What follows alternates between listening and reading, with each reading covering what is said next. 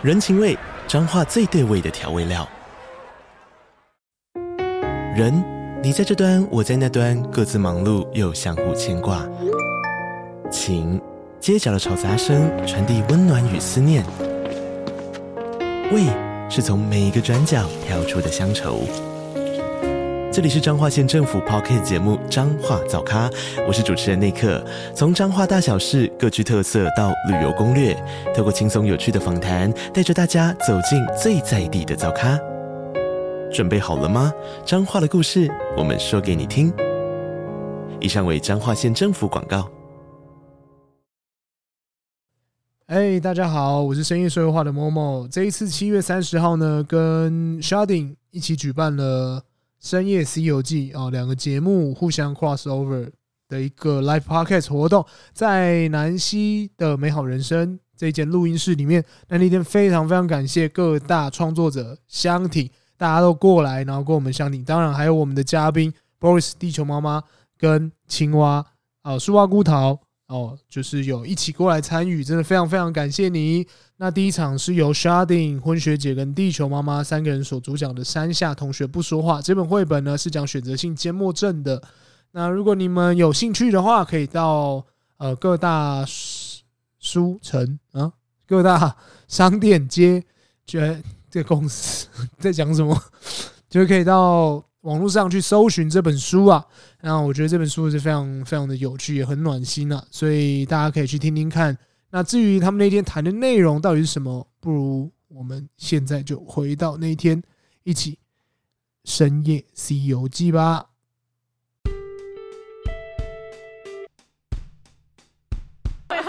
不解散的吗？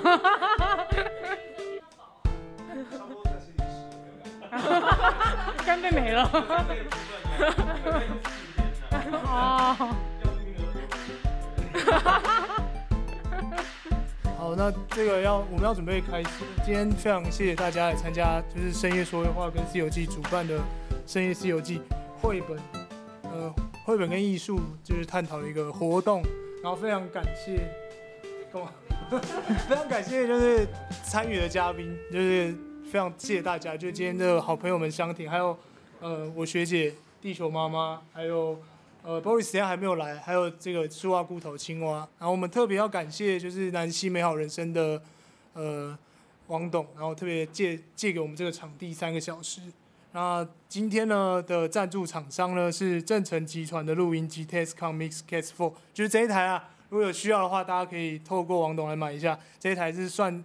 非常新的机器，然后底基本上没有底噪，非常喜欢。然后，呃，再就是士货有限公司的 Blue 麦克风，Blue 呃 Spark 跟 Baby Bottle，还有 Bluebird。然后在我们用的耳机呢是 Sure SH 四四零 A，这个是监听就是最佳利器。所以接下来我们就要把主持棒交给我们这一场的与谈人，就是 Sharding 婚学姐跟地球妈妈，我们掌声鼓励。好，那非常欢迎大家来到今天的 Live Podcast。那总共有两场，我是第一场的主持人，我是深夜，不是，我是不是深夜说深夜说绘话，就是深夜多一个，不是，我是 C 游记，也是阿特茶水间的主持人，我是 Sharding。那大家可以追踪新的节目，对。那今天呢，很开心可以跟呃深夜说绘话的婚学姐，还有地球妈妈，那是另外两个节目的主持人。我们今天主要是要谈论这本绘本哦，叫做《山下同学不说话》。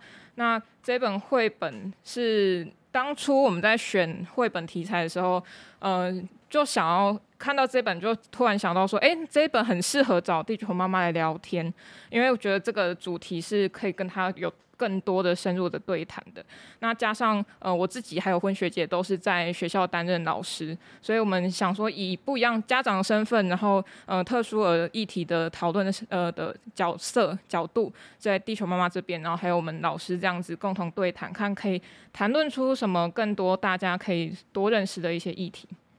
那这一本书的话是呃山下同学不说话，它是呃故事大纲大概是有。这个作者叫做山下贤二，那他是曾经有一段时间，呃，是不跟别人对谈或讲话的，因为那是在他童年时期，因是因为他在幼稚园要入学的时候，自我介绍的时候，他第一个被老师 cue 到说：“哎，请你介绍一下你自己是谁。”但是他在大家众人面前像这样子，大家在看我的时候，他就回答不出来他自己是叫什么名字，或者是该怎么介绍自己，就紧张到说不出话。是一直到呃在学校毕业都还没有开口说过话，直到毕业之后，就是国小毕业之后，才开始慢慢的练习跟外界对谈。所以。呃，这本书的一个蛮大的重点，就是在于一个专有名词，叫做选择性缄默症。那我们后面再提这个症状是会有哪些表现跟特征。那不晓得这两位像婚学姐或是地球妈妈而言说，嗯、在我们还没办活动之前看到这本书的时候，是怎么样让它吸引到你的？呃，大家好，我是深夜说会话的婚学姐。然后呃，这本书当初就是我会呃选择这本书，或是呃应该说怎么跟这本书相遇的，其实是在我们学校的图书馆。那其实我平时就是呃会带我们班的小孩，然后到图书馆做就是阅读这件事情。因为我本身就会用绘本做班级经营，因为其实阅读就是一个可以建立同理心的事情。那我们会透透过。这个绘本的阅读，然后让孩子知道说，哦，我们应该对，我们应该呃看重不一样的人，然后让他们认识不一样的人事物。那当时就是呃刚好看到这本书，然后就觉得很有趣，然后觉得说，哎，它也可以当做是一个媒材。我也是想借由这本书，然后来建立一个就是良善的氛围吧。对，当时是因为这个原因这样子。嗯嗯嗯。嗯，那球妈的部分呢？我觉得是。政府送的，你知道为什么吗？因为当初不是有那个五倍券，还是有抽那个译文券那一些。对。然后那时候就抽到券，想说，哎，反正是两个小孩，其中一个小孩中嘛，啊，不要拿去买玩具，我买一些有意义的东西。嗯嗯。所以那时候就拿了他们的就是券，然后后来就是去逛家乐福，去逛家乐福的时候就发现，哎。读那个读书共和国，他们刚好有在现场有摆摊，然后我们想说啊，那去看一下好了，看有没有一些比较跟平常不一样题材的一些绘本，想说带回去跟孩子分享。嗯、那一开始我就觉得这样翻翻翻的时候，因为其实现在绘本它的呃，就说色彩呀、啊，或者是它的一些它的，比如说人物的设定，还是说一些角色，它都是比较亮眼的，或者是看起来就是比较抢眼。可是你这样一眼望过去，你会发现说。诶，这个就是这本书，它看起来就是非常的很温和，然后看起来它的那个就是标题“山下同学不说话”又很吸引人，你会好奇说他为什么不说话？他是不是因为他有自闭症啊，还是说他有一些其他的一些症状等等？所以你就会很好奇，然后就想说好，那带回家看看好。后来带回家一翻，就觉得诶，它里面的故事跟他的一些比如说角色设定等等的，都是其实蛮吸引人的。对，所以就后来就哎，那就把它带回家吧。嗯嗯嗯嗯。所以那次就是直接把五倍券用完，这样爽，直接用完，直接买四本。对 对对。哎，刚刚有提到读书共和国，也麻烦读书共和国来跟我们业配一下，好感谢。然后我补充一下我自己的部分，因为我自己是做艺术类的，呃呃，阅读或赏析好了。那这本书给我自己的感觉是非常的温和，就很温润的一个颜色，像刚刚球妈说的，不是那种很抢眼的颜色。但是为什么还有这个标题也是一个重点？为什么他会不说话？也是呃想要去知道这个原因的。那在这个里面呢，其实不会用到很多一些很对比的呃色泽，或者是很尖锐的呃零零角角的线条，都是非常温温和的。而且有点像是，嗯、像是国画中国水墨那样的工笔的画法，所以看起来会很清新、很清爽，就真的很有日本的风格啦。所以这是我的为什么会选这本书的，或是吸引我这本这个的原因吼。既然谈到视觉部分呢，那有没有一些画面是你们在阅读的时候有一些特别的印象的？有吗？我 都可以，都可以，对，对对对，还是需要说吗？顺序不是啊，没关系，没关系，自然自然，对对对。哦，如果是我的话，我当时是其实看到这一幕，我觉得会比较有感触，因为他这边有就是这个缄默症的小朋友，他。呃，基本上缄默症就是在学校或者在他有些社交恐惧的地方场所，他们是说不出话来的。但是因为他在学校不说话，所以他在这个就是画画课的时候，他画出了就是他两位同学，然后他们嘴巴张开，那其实就代表说他很想讲，可是他讲不出来。所以当时看到这边的时候，我当时是想，因为自己毕竟也是一个特殊的家长，所以会特别的看到这一幕会特别有感触的是，哦，原来这个孩子他其实想要做这件事情，可是他做不到。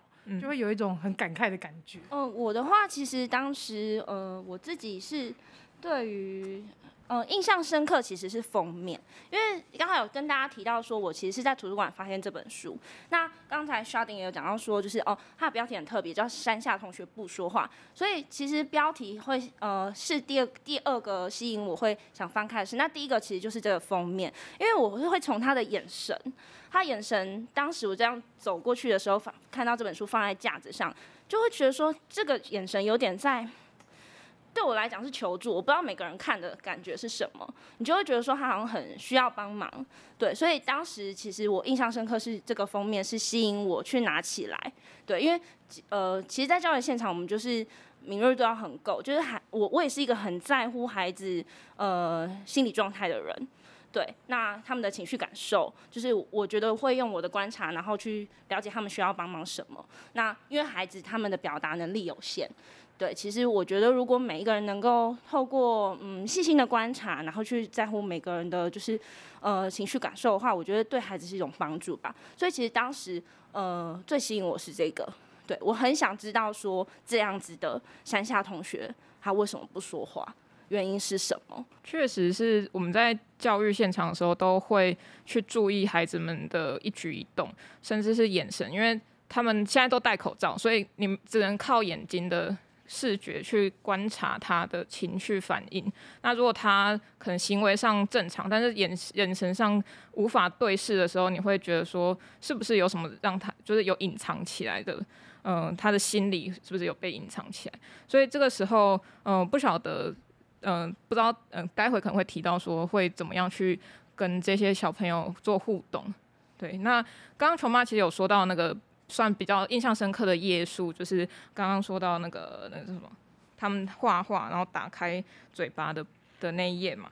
那我自己的话，对于这本绘本的想法是，呃，除了刚刚说到比较像工笔画那种画法之外，因为我最近诶、前阵子还在看那个小太阳一个人生活，我自己是觉得很像那个样子。就很很清清淡淡的，好像它就真的发生在你我的周遭，但是我们可能是缺乏去呃关心这些孩子，或是去认识他的世界。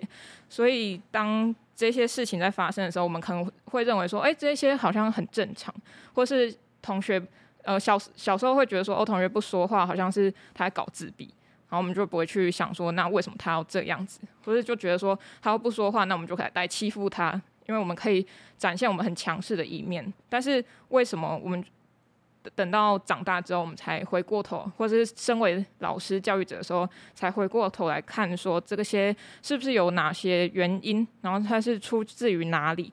那我们身为教育者，或是身为家长，我们在哪一个环节可以多跟小朋友做一些提点？嗯、呃，学姐有对于这些这个绘本里面有哪一个比较印象深刻的页，就是画面嘛？对对对。嗯我自己哦，因为他其实这个孩子，他其实在日常生活当中都不讲话，但是他很特别是，他其实在打躲避球的时候，就是呃，就是同学都觉得他不讲话，然后就有一个小男生，就是为了想要让他讲话，所以就故意丢他，然后他有接到那颗球，然后但是他也很努力接到那颗球之后，他也反击打到他那个男生的脸，我对这个印象蛮深，他其实没有任何的对话。对，他其实没有任何的对话，可是我就觉得说那是一种沉默的反击。嗯，对，就是我虽然不会讲话，但是我用我的我用我的方式，然后来告诉你说，其实你这样让我真的很不舒服，或是他也是用一种宣告的方式说我没有那么好欺负。嗯，对，我的想法是这样。对对对，这是我印象深刻的一面，就是我觉得他虽然不不说话，然后也没有做什么表态，但是他可能用行动的方式让让。呃，他班上的人知道他的感受，嗯，对，只是这个东西我觉得要很细微吧，对对对，嗯嗯，呃，我自己在看的话，除了学姐的那个角度之外，我也会觉得说，那会不会是一个呃能力展现？就是也许他在口说部分没有办法像一般人那么好，但是他在其他可能会有其他的强项，可能不只是选择性缄默症的儿童会这样子，或是有其他。呃，症状的小朋友可能还会有些一些特殊的专长，其实是待开发或是待发现的，对，然后那些也是嗯不容去忽视他的，对，然后我自己其实有对一页非常感到好奇，然后也想问一下呃两位哦，因为上面呢有一个故事环节其实是这样的，因为山下同学他自己是不说话的那一方，但其他同学就会吵闹什么的。有一天老师就在这一页哦，他就说老师就说哦，别吵，你们这群安静，要跟山下同学看齐，然后。同学就回说：“老师，山下同学根本不会说话，要我们向他看齐太奇怪了。”对，这一页其实我我自己在看的时候，是一直在回去看的时候，有一个想法是，老师叫他们跟山下同学看齐，老师是是不是自己也对这个症状不太了解？因为他只知道说山下同学是安静的，山下等于安静，所以他就叫他不要就是跟大家学，呃，大家跟他学习，是因为他会安静。然后他等于安静，但是他不知道他为什么会安静，就是老师会不会也缺乏了这个理解？对，所以我想问一下两位，呃，这个问题，对，会不会或是在教育的现场会不会也有遇到类似，不不只是自己，或是其他老师会有这样的误解，或是有其他家长会有这样的误解？嗯、呃，我我先说好了，就是我自己对于这个问题，就是呃，老师为什么会这样子跟其他同学讲？呃，就是萧鼎刚是觉得说，哎，会不会老师其实就是把他的症状等同安静这件事情，就是有可能，就是可能他不了解这样子的孩子。嗯、那我自己的想法会比较不一样，是我觉得这个老师或许是找到这个孩子的亮点，因为为什么会这样讲？是因为我自己觉得这本书是山下同学他自己本人画的，他是把他童年的经历。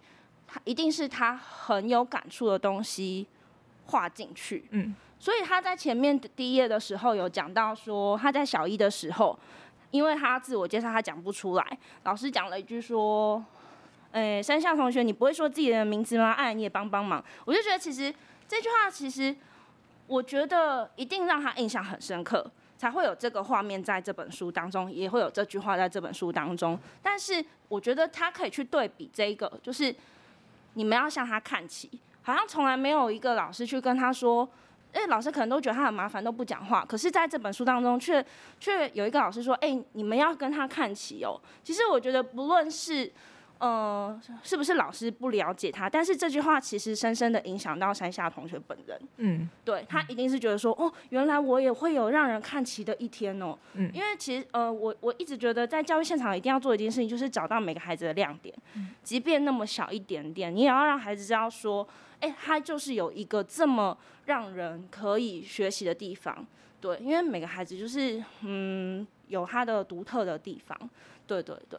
对，这是我对于刚才就是沙丁的问题的回馈，我的想法比较是这一面。嗯嗯，那以我的部分来说，因为我觉得，毕竟以前大家都会经历到。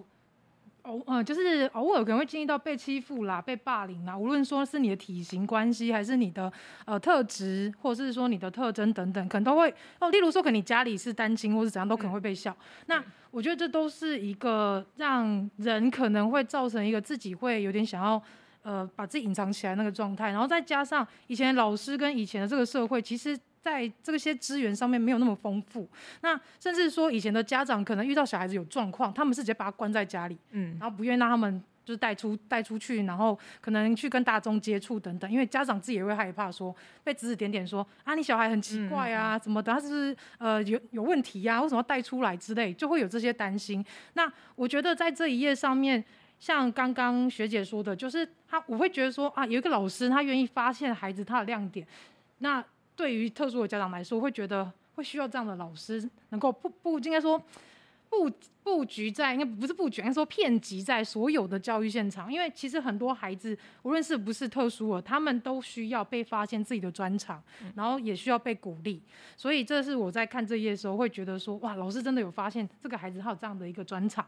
那甚至是会以家长的角度也会说，哇，天呐，老师鼓励他哎，那我们是不是也要就是多挖掘他这方面的一些专长等等，会想要更了解，就是会有这样的状况。嗯嗯嗯嗯，确实是我自己在。呃，学校的时候遇到这些特殊的，虽然我没有跟那些家长接触过，但是很多老师还是会把他们认为是麻烦或是问题。嗯、那呃，但是最近因为我在教别的课程，那有其他老师也是跟我反映说，哎，或许如果身为老师的我，可以跟那个在全部的人群体的面前说一下，说，哎，其实你做的不错，还是哪些地方其实呃哪里是他擅长的，所以就我们可以多在群体的面前说出这个亮点。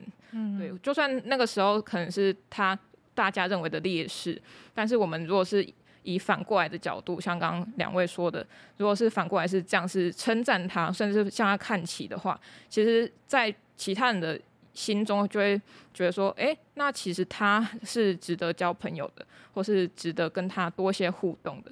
因为很多时候，嗯、呃，这些特殊的可能会遭到排挤。那只要一个排挤了，那另外一个可能就会连带的好朋友就会一起变成一群，一起来排挤小朋友。那如果老师可以多做一些，哎、欸，这种。提点的话，其实是可以改善那个状况。像最近也是有，呃，我也是帮学生改善了一下他的那个在群体的互动的状况，嗯、觉得确实是有效的。就希望大家如果遇到的话，可以多呃称赞或者是鼓励他们做一些他们真的很有呃擅长或是有兴趣的事情。嗯，也这样，我觉得那也是一个方法，让他们有一个东西可以抓住。好像不是说我做什么事情都会搞砸。然后或是做什么事情都会被别人质疑，对，如果可以的话，就是多去跟他们谈论，或是称赞他们。嘿，婚学姐，我觉得就是，呃，孩子真的需要被友善的对待。嗯，我觉得不管是在场的，或者是现在的听众，就是你一定有曾经小时候做过什么事被老师或是被大人骂的经验，他的确会是有效的、贺主的。可是其实他也在别人，在在孩子或是我们个人心中留下一个不是很好的印象。嗯。可是如果我们大家可以去友善的对待，呃，彼此的话，就是友善对待孩子，其实我觉得也是也是助长一个社会的风气，善良风气。对，真的是善良的 风气。因为为什么一直提到说班级经营？因为班级经营就是那个氛围，你只要那个氛围是没有攻击的，其实大家看到，比如说他不讲话。那就是他也不会给他说说，哎、欸，为什么不讲话？呃，讲话啊就是哑巴或者就是不会有这种事情，对不对？因为大人角色很重要，对。就比如说，可能我在班级现场，我就会说我我不喜欢听到这些就是批评别人的语言，嗯，对。这个可能等他就是我们后后续就是也会也会稍微提到。完蛋，是不是要 cue 一下安叔他的现实动态？然后 be kind 好不好？妈的多重宇宙也没有讲到，这句话很重要。好，那呃，因为既然这本书在讲选择性缄默症，那我们也来谈谈说，是不是有遇到身边不管是有症状的，还是他是不是有呃比较不想要在公众场合讲话的现象？就是可能有小朋友是这个样子的，有没有遇过？学员学姐有没有这样的学生啊，或是球妈身边的朋友有没有？我先说好，因为我觉得故事蛮精彩。好好好，来来。因为那时候我在经营就是《外星孩子地球日记》的粉丝团的时候，有来了一个妹妹，然后她的呃脸书的名称叫做素兰。素染少女的身身心日记的样子。那其实一开始在互动的时候，就是我那时候也没有特别注意到她是有什么样状况的一个朋友。后来就是有点进他的粉丝团，才看到哦，原来他是台湾选择性缄默症的公关跟理事，然后以及他本身也是常年受到一些精神疾病的痛苦。那再加上他以前又有受过像是性侵害那相关的，所以他极力在推广推广，像是说就是呃有关性平啊，然后有关像是。呃，性教育的这个部分，以及就是在选择性缄默症这个部分。然后后来我觉得他很厉害的是，他既然已经是选择性缄默症了，就是他可能在特定场合或是遇到特定的陌生人，他可能会害怕讲不出话来。可是他居然可以到各大校园去演讲，去把这件事情推广出去。所以我觉得真的是蛮震撼，然后也觉得很感动。可是后来是因为很不幸的是，在今年四月的时候，他离世了。然后这件事情我非常的震惊的是，我不知道他是怎么样离开这个世界，因为在这之前我有去 follow 他的一些像是文章等等的，有发现他本身也有就是他有呃精神分裂症，嗯，就是他身体还存在另外一个人格，嗯，然后他这个人格可能就是会呃有一些状况，那他也一直觉得说他。受了像是选择性缄默症的痛苦，然后以及像是像性侵这个部分，他也有像是创伤后症候群等等的，他有这些症状，所以他没有办法走出来，所以偶尔他也会在他状态上写说他很忧郁啊，或者是他很想要呃自自杀等等的。对，所以在他离世四月的那个时候，我看到这篇文章，我其实是。很震惊之外，我也很难过，因为我觉得他很努力的想要让大家知道选择性缄默症是什么，因为这其实在台湾很少人知道有这个症状，甚至于就是不要说家长啦，就有时候同学，像刚刚学姐跟校婷讲，就是可能在班上同学，大家不了解他的状况，就会嘲笑他，然后去说哎不讲话哑巴哦，哎搞之类，就会这样排挤，对，所以我会觉得说他这样这么努力做这件事情，然后甚至克服自己的身心状况，那。他的这个理事也是，我觉得也是在警惕大家，就是说，请大家要去多关注一些我们平常不了解的议题，甚至是去多关心身边一些状况比较不一样的朋友。因为我相信现在的教育制度就是以现像现在的小学不是都会有特教班啊、资源班，那甚至在资源班或是一般班都会有一两个特殊的介入。那这个是代表什么？就是无论我们从小到大，甚至出社会，难免身边一定会遇到一些特殊状况朋友，只是他没有被。症状就是被证明出来说，哦，他是雅斯伯格症啊，或者是他是自闭症，或者是他有相关的其他其他疾病等等的。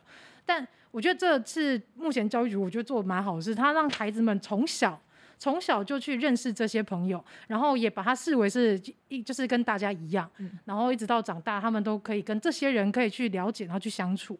对，就是我觉得这个部分是我那我觉得蛮感动，然后再。再加上就是那时候就是四月二十几号时候知道舒展妹妹她过世的消息，我有把选择性缄默症的大概的一个呃简介有 po 在自己的线动上，然后有一个家长他自己的孩子也是威廉森氏症的患者，那他就跟我说，他看到这篇文章，他才知道原来他自己有选择性缄默症哦，对，然后后来有稍微跟他聊一下，就才发现说。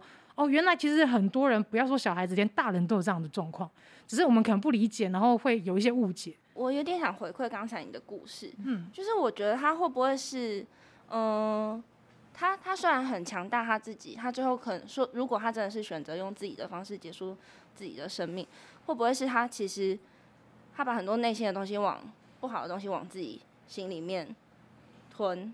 因为我觉得有一种的，你说他选择缄默嘛，他可能不敢说话，因为不敢说话而把所有的情绪都往内心世界塞，然后到到最后可能到一个极限之后，他可能就。我刚刚的想法是这样啊，嗯，对，对，可是其实我后来有去搞清楚，他其实好像不是自杀，嗯，他是不知道什么方式去离世，但是就是他的坟庄上面的上面家属没有特别出来说他是怎么样，他是怎么样离开，对，只是有跟大家说他就是离开了这样，对，然后也希望就是大家可以透过他这件事情，然后去多了解选择性缄默症是什么，然后有关于像是台湾的一些。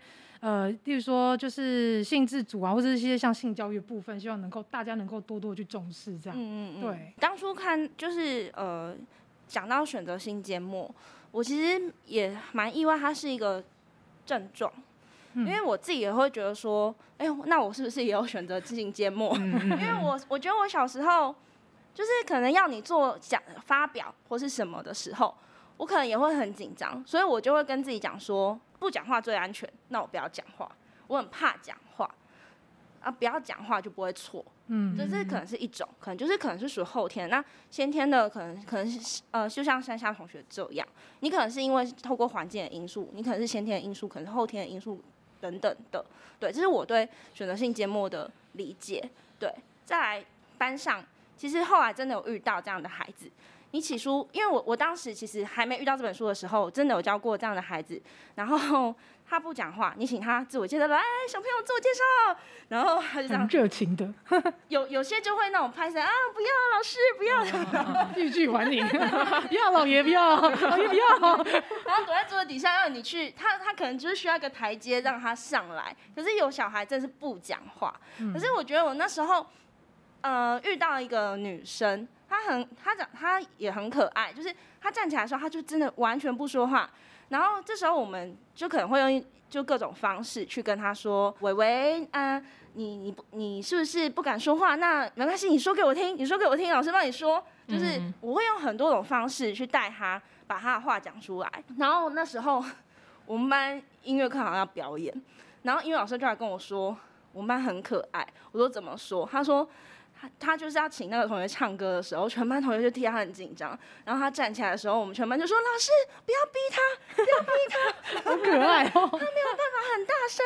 ”嗯，就是我觉得 蛮可爱的。嗯，因为他可能算选，他最后还是没有说话。可是，可是我觉得旁边给他是一种安全感。嗯嗯，对对对，就是这也是我刚才说一直提到那个良善的氛围。嗯，就是孩子会懂说。哦，他就是这样子的特质，老师你不要逼他。可是其实我们也会有我们自己的考量，就是说，以我来讲，我不会因为你不讲话，我就不让你做这件事。你可以用别的方式来代替这件事情。对，那就后来就是跟这个孩子相处，就是形成这样的默契。然后非常非常有趣的是，最后疫情，我们全班听到他声音的时候，是在疫情期间线上课程、哦、要点人，嗯，然后我就想说，那我来点他好了，嗯嗯，我说伟伟。来帮我念这一段课文，声音超好听，全班因为男生都恋爱那种。然后我还因为我录影，然后我还就是说哦，怎么这么好听？然后就是我也觉得在当下应该要给他点正增强，就是我会说哇，维维你声音这么好听哎，你怎么在这个时候才让我们听到？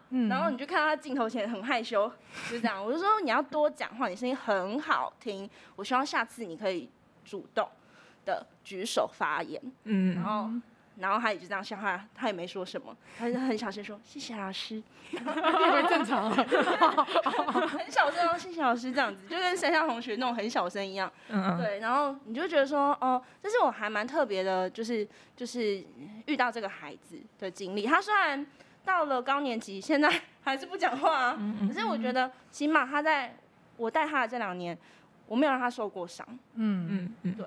我觉得我自己很自豪的是，哦，我没有让这样的孩子经过的时候就受受过任何一点伤害，甚至在对接，我们对接可能就是要跟高年级老师就是讲说孩子的状况的时候，我也跟老师讲说，哦，他会有这样的状况，你可以用什么样的方式？对，我觉得教育就是应该要这样。哎、欸，我觉得那个伟伟还蛮幸运的，对啊，就是会遇到你太幸运了，对啊。我希望 Elton 可以遇到这样的老师，转学好了，哪间学校好？填一下。其实现在现场很多老师都是这样，嗯、对对对，就是就是，当然你也有看过，就是有不好的，就是态度可能很极端的也有，嗯，但是其实现在的现场老师都很努力，大家也可以不用觉得说，呃，总是觉得说好像老师会怎么样，其实其实就像我常常在讲的，啊，就是。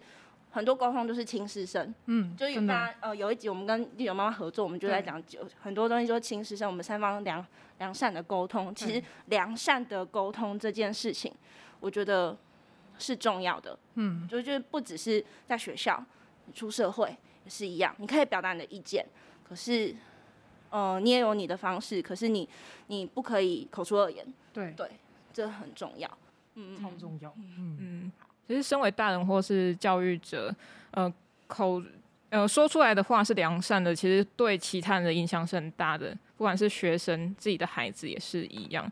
那呃，我觉得。刚刚说到很幸运，就是伟伟他很幸运有呃像婚学姐这样的老师，可以去用别的方式来带他，而不是说我要你这样子，你就一定要是这样子的表现方式，或是跟别人一样的表现方式，他可以自己做选择。嗯、然后还有刚刚说到那个会跟上面就是他高年级的老师导师去做交接，或是去提说孩子的状况，我觉得这也蛮重要的，因为我自己是一个呃算是。外聘的老师进来，所以我对那个学校的状况一概不知。他学校只跟我说这个有什么症状，这个有什么症状，他在吃药，他在干嘛干嘛。他我只会得到这个资讯，就很像我在看医生对症下药。他不会跟我说你可以怎么样去做，跟他们互动。我觉得那是蛮可惜的，因为我就等于是我要从中摸索。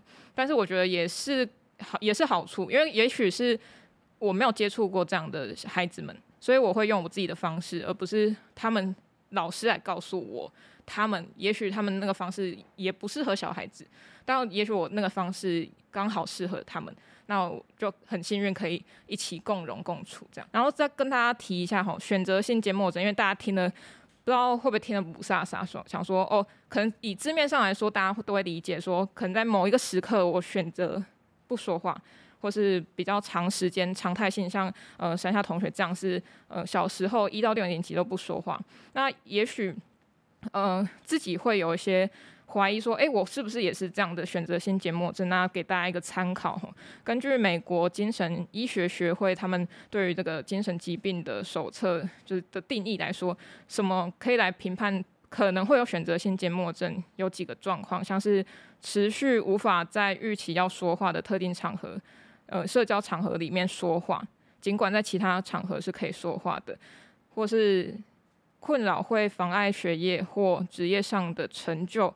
其他或者是其他社交上的沟通，那比较常见的是在幼儿会发生选择性缄默症，那女生又大多于男童吼。那我们也可以再聊聊说，既然不只是儿童，还会有成人，或是不只是选择性缄默症，也也许有其他的呃小朋友或是其他特质的人，他们也是会有不说话的嗯特质。对，有哪些比较特殊或是嗯、觉得印象深刻的呃例子可以大跟大家分享？嗯，基本上来说，犯自闭蛮多的。有些自闭症的患者，他们其实是不会，因为他们不善于跟人沟交际、眼神交流、讲话等等的，所以他们可能会就不讲话。那我觉得这个部分，因为我那时候在做资料的时候有发现。犯自闭，因为自自闭症是一个光谱嘛，就各式各样的症状，所以它其实我会提到的原因是因为它主要是像选择性缄默症，它就是有像类似社交恐惧的这个状况。那对于自闭症或是犯自闭的患者来说，他们也是会有相关的就是社交焦虑，所以他们可能会选择不讲话。嗯，对，就是这对我来来说，可能是以这样的症状来讲，会比较会有可能会不讲话这个原因这样。对，因为我自己小朋友也有。我不是我生的、啊，我想说你什么时候是小朋友？我说我几条？不不不，我会生啊！我 我教的小朋友那边有几个，就是也是自闭症状，然后有不说话的时刻哦。只要情绪一来，他们就会立定站好，然后就不动了。你怎么移动他，他就是很像一个就是那个木头人，对，木桩在那边。对，你不能打啊，他又不是叶问，就是 就是。你要怎么请他出去都没有办法，他会在原地就开始落泪。可是你问他问题，他又没有办法跟你说话。哦，对，然后那时候群体就旁边同学就会说，那个哦，你又这样，你又怎样怎样怎样又怎样，然后他就说，老师你不用管他，他都是这样。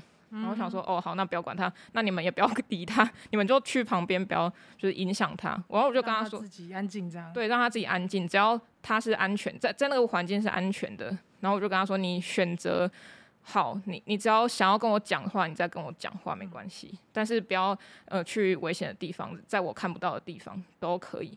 只要他舒缓掉，其实都 OK。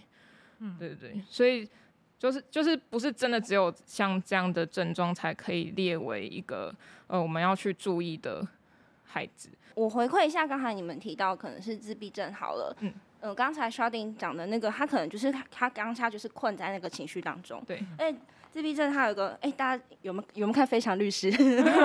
余英，我念字超难念的，每周都会追一下的。嗯、对，就是我觉得，呃，他们的情绪就是被控控在当下，因为他们是自己在自己的世界里面。对。所以其实他当下其实是，他们就很像一个玻璃罩，嗯，然后就被罩住了。他其实也不管外面的世界在做什么。嗯对，那其实，嗯、呃，就就是如果你要来连接，它是跟选择性节目很像嘛，它其实就是会有这样子的特质，对。但其实就是那个时候的，如果是我，我可能就会跟其他孩子说，他需要一点时间，嗯嗯，对，你们大家给他一点时间，对。那那比如说自闭症嘛，那其实像比如说情绪障碍。嗯，情绪障碍也是一样。其实，其实，其实，我觉得情绪障碍这件事情也是，呃，很多人没有发现的，就是他没有办法控制自己的情绪。我觉得这是近年来大家才会发现的，对的状态这样子。越越。其实，其实肖像非常多这样子的孩子。嗯。对，那他其实也是需要一个空间。对，其实我觉得不一定是特殊生或是特殊的孩子，我觉得其实大人也会很需要空间呐。对对对。就是嗯，妈妈也很需要自己的空间，人气也需要啊，那人气更需要。对对对，就是每个人都会需要那个空间，只是每个人喜欢需要的空间的时间长短大小不一样，嗯、所以我觉得那个空间给反馈的其实就是一种安全感。嗯，所以我觉得不论是选择性缄默的方式，他他想要的安全感，或者是就是刚才提到的自闭症孩子的，或者是情绪障碍的孩子，他们都是需要这个空间的安全感，嗯，对，让他们他们可以冷静，可以冷静，对，嗯嗯嗯，所以怎样让他安全，或许就是或许就是不不说话一种情绪表达方式。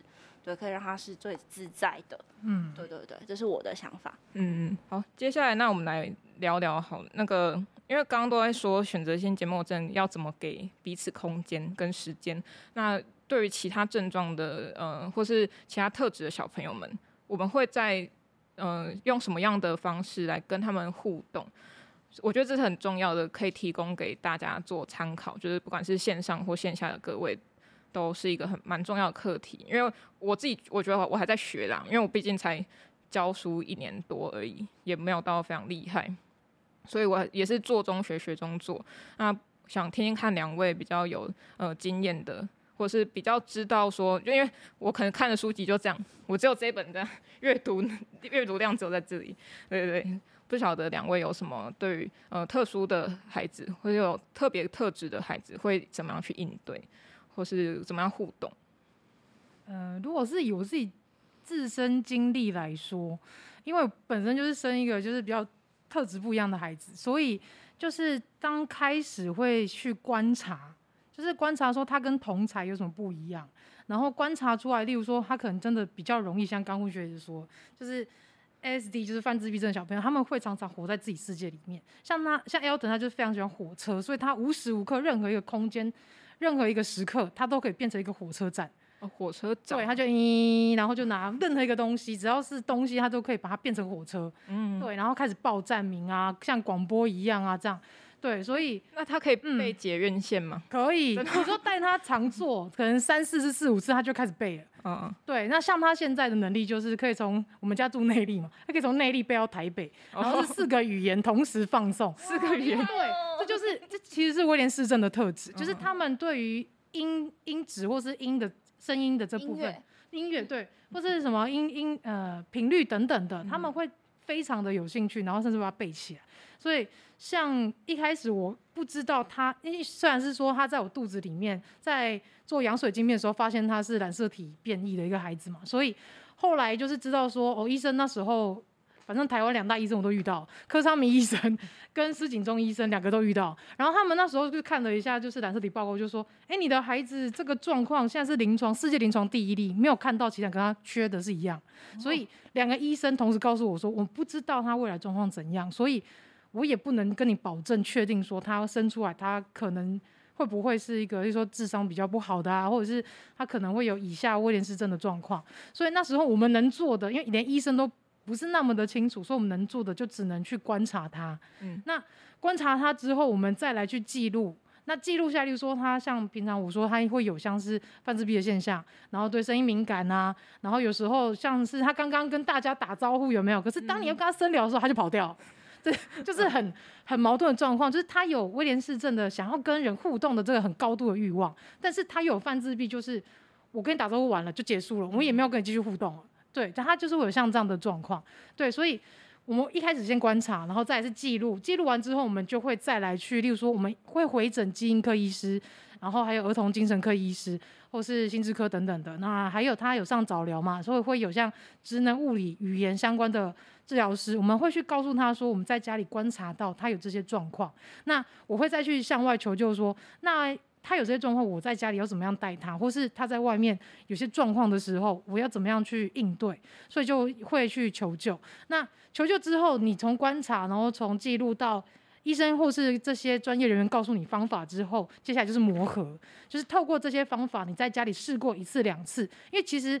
他们当这些专专家或是专业人员告诉你方法的时候，他并不是马上就受用，你必须还要再去磨合过一次、两次、三次，才会达到就最适合教养他的方式。对，大概是以我的经历是这样。对，嗯，所以下次 Elton 就会出现在那里，因为他对声音比较敏感，他就会开始控音了。就是也有可能，没有，他会直接唱，他直接唱，因为他就是。他听一首歌，可能像假如说最近周杰伦不是发新歌嘛？嗯，他如果有兴趣，他觉得这个音频他舒服的，他可能听两次他就全部背起来，嗯，而且不会走音，这是威廉绅士症特质。对，哦，音感很好，对，有绝对音准。对，嗯嗯嗯，所以他在学习语言的时候，他也会就是学的特别快。像他一开始他是儿歌，他是先学粤语。就是妖那个什么妖怪手表的粤语版，哦、然后再是日语，哦、然后再 就是那个什么俄罗斯语，哦、对，他就是慢慢的一个语言，他才在 YouTube 听到一两次他就背起来。像他最近在学那个印尼的儿童的火车儿歌，哇，对他也是听两次他就背起来，哇。这就是他的特质，他很厉害，对，可以多培养，他可以去当什么口译人员，就是即时翻译，对，或者是因为那时候柯尚明医师他就看一下包，包括说，哎，威廉氏症嘛。啊，他也许是下一个周杰伦，你不用太担心呐、啊，是这样讲。周杰伦也是屌屌不理人呐、啊，是不是？哦，原来他是这这方面在说同样特质嘛？对，哦、是 OK。对，好，因为因为上次我去找球嘛，然后、嗯、呃。那个 Elton 他就唱开始唱歌，就是其实，在好像前一个月吧，球妈自己编了一首曲子，都是睡前的歌，对，对睡前儿歌，然后他就自己翻唱成他什么，他很无聊，对，对他说他很无聊，他不想怎样，不想工作还是怎样，对，很可爱，瞬间变极致歌王，好也可以啊。那学姐呢？哦，首先我想要先回馈给球妈，就是其实每次听球妈在分享，就是带。Elton 的过程，我都是会很感动。你会希望特殊的孩子们能够有一个像球妈这样子的妈妈，可以愿意去接纳他，然后并一起找出方法。这件事情，我觉得是很重要的。对，那其实我其实对于特殊生、特殊儿，就是我，我其实也没有很喜欢讲特殊，是因为每个人都很特别。嗯，嗯，我们只是多认识了这样子群体的人。嗯，对。这样多，然后所以，嗯、呃，我们认识并不是要标签他，而是我们要学会怎么跟他相处。对对，要去学会说，哦，呃，比如说有情绪障碍的人，我们可以这样相处；选择性缄默的人，我们可以用不同的方式跟他沟通。他不一定要用，嗯、他不一定要跟我们一样大声的自我介绍。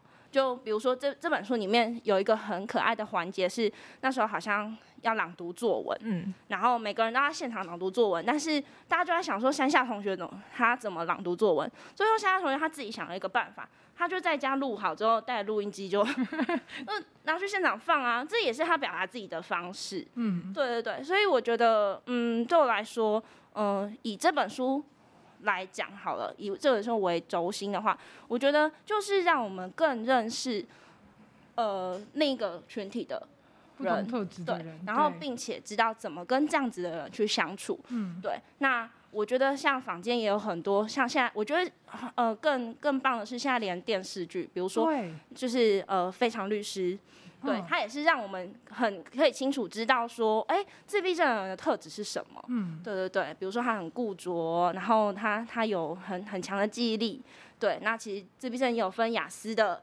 然后就是高功能、对对低功能。然后那部剧当然也有也有提到，就是有有有分不同种类。其实我觉得并不是去标签任何一个人或者任何一个孩子说，哎，他就自闭症，他就怎样啊，他就这样。不是，既然知道了，我们应该学会怎么跟他相处。嗯。对，就很像是你今天走在路上遇到外国人，你是不是切换切换不同语言？对对，对啊，你会自动转换成英文。啊，你不不知道怎么说，哎呀，hello，就哎拜拜这样，就把你毕生会的东西。就你今天遇到不同群体的人，你就是会用不同方式跟他相处啊。对，对，那就我觉得特质也是一样的。害羞的人，我们会知道不要给他太大压力。嗯，对对对。所以其实，嗯、呃，我会觉得说，嗯、呃，不不泛指各种什么特殊，而是。大家都应该要学会互相的共处，对，大家的特质，这也是我觉得这本书就是很好。为什么会被拿出来？它就是多让我们认识了一个特质的人。对，而且现在坊间很多有关于特殊教育的一些绘本。像我们家就好几本，然后我觉得他们的画风跟他们的一些做法是可以让老师或是在跟家长在家里可以拿这些绘本跟孩子们介绍，因为他们在班上甚至是在公园玩啦，或者在外面才艺班，可能都会遇到这些同学。那我们可以知道，就是说透过这些绘本的一些演绎，可以让孩子们更清楚，哦，我班上如果有这样的同学，我怎么跟他相处。对，我觉得这也是目前我看到在绘本界是蛮棒的这件事。然后再像刚刚温学姐说的，就是现在很多像是台剧啊、日剧、韩剧、美剧各种剧，他们都在倡导不一样特质的人，那以他们来当主角，甚至是配角，让大家更了解。所以像之前有一个叫墨菲医生，他就会被翻译成好几个版本，有韩剧啊、日剧啊，因为他本身就是一个。呃，好像是威廉，哎、不是，他好像是那个自闭症，然后他是有综合什么专家学者症候群那一种，然后他是一个非常厉害的医师，他把所有什么人人体的构造啊，什么东西，他全都背起来了，所以他也透过这个剧，然后让大家更了解说，哦，原来其实特质有分好几种，那我们可以用什么方式去跟他们相处？那也是像刚刚说的，先观察，然后慢慢的就是在呃，例如说在慢慢跟他们就是聊天啊、互动什么的，对。所以观察蛮重要的，嗯嗯，因为其实每个人真的不一样，而且或多或少都会合并到其他特质。或许你在看一些书、看一些绘本、看一些影剧，说，哎，这状况好像我，嗯，但是其实你只是那，可能你会有汲取到一部分，但不是完完全全这么的典型。所以，其实球爸他讲一句话蛮，我觉得蛮有道理，是他说世界上每个人都有病，所以每个人其实自己都不一样。那为什么我们要去规范说什么什么人是一样，什么是不一样？嗯嗯，对，每个人本来就与众不同啊。对啊，所以才会有，就是我才会想说，外星孩子地球日记其实是每个人都是从外星球来的。那我们要学习如何去认识彼此，这才是最重要，而不是去呃去把它标签成说啊他是罕病啊，然后他是什么自闭啊，他是什么样的状况。那有些高矮胖瘦，连我斜视都我都会被歧视啊。对，这其实每个人都遇到一样的状况。对，好，那感谢两位的分享，那也欢迎追踪呃深夜说会话跟。外星孩子的地球日记，来认识更多我们在推广的事情。好，那这一场活动差不多到这边，也非常推荐大家去，不管是去借也好，或是去购买《山下同学不说话》，然后跟这个阅呃读书共和国说，哦，我们有这场活动才来买的，然 后然后也帮你们自己节目多推广一下。对，没错。那谢谢各位的收听，还有现场的。哦，对 对，我们除了这本书之外呢，还有一个要送给来宾的书籍是，哦，我们在选书的时候呢，看到一本很有趣的叫做《Museum》的书籍，然后它是全部里面没有对对白的，它是只有画面，纯画面的呃绘本。那但是虽然是纯画面，但是还是阅读的非常有趣，很生动，然后有一些名画的带入，那也非常推荐各位去阅读。好，那这本呢，就是我们送给来宾的书籍，来送给。谢谢球妈。五价跟五价没卖。那我们最后也会抽，就是山下同学这本的绘本。对对，对，那也希望大家可以留到最后，会抽就是这一场活动跟下一场活动的绘本给大家，所以希望大家可以留下来。那现场有没有朋友想要提问的，或是想跟我们说说话的吗？你的声音将会留在 上面，说出心里话。要干杯了吗？说出心里话。有吗？有吗？王王董，王董，嘿嘿嘿。王董有问题。因为我看到绘本，我就想到我跟我跟南希，还有我女儿很美好的一个回忆。哦。因为我们以前都到新庄有一个叫猫头鹰图书馆，然后它都是绘本，好多绘本，然后每个礼拜差不多这个时候。下午都会有呃猫头鹰姐姐说绘本哦，呃我我我只是想跟大家分享说，诶有这么一个地方，如果大家有兴趣的话，可以到猫头鹰图书馆去，它就在新庄的头前站，对对对，哦好棒哦，三号出口出来而已，嗯，那我我女儿自己在绘本的故事里面啊，她学到好多好多的道理，嗯，或者是好多好多其他的，就是从里面学到很多的到现在他已经读中了。我会发现那些东西就是一直跟着他一直成长，而且他会慢慢的发酵，嗯，他会慢慢的去转换很多的他跟人之间的相处的道理。他都有时候都跟我讲说，我记得我看哪一本绘本的时候啊，他有讲到什么东西，他会去反刍。哦。看听到你们今天讲这个绘本，我觉得嗯，那种很美好的回忆。就是家长放下三 C 啦，然后陪孩子读书很重要。真的。真的。哦，因为我们共同在一个故事里面，然后呢去体验，也许是作者的经验，也许是我们自己借由作者的文字或者是图画，然后自己建构自己的世界。嗯。但是我们在里面都可以咀嚼到自己想要的味道。嗯。啊我觉得绘本真是一个很神奇。很神奇，每个人看的角度都不一样，学到的东西不一样，真的。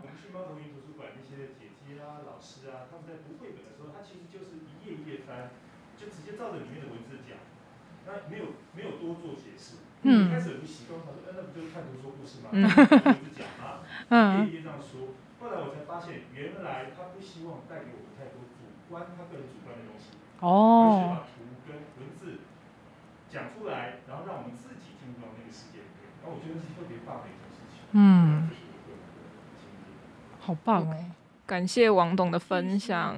那也欢迎大家去猫头鹰图书馆，是吗？就是有绘本的介绍这样。好，那还有其他的朋友想要交流的吗？有吗？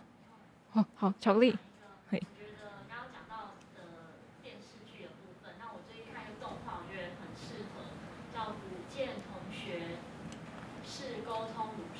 哦哦，对，嗯，有有有有知道那个预告，对对对。他也是，就是他其实也是一个非常内向，就完全不说话，但他的沟通方式就是他是写在本子上面，然后跟别人沟通，嗯，完全没有办法说话。那我自己，我们自己周遭其实也都有这样子的朋友，或者或者是教学过程中会遇到这样的孩子，嗯，我觉得现在真的是会越来越包容，而且越来越多这一类的，不管是动画还是戏剧，会去引到这个。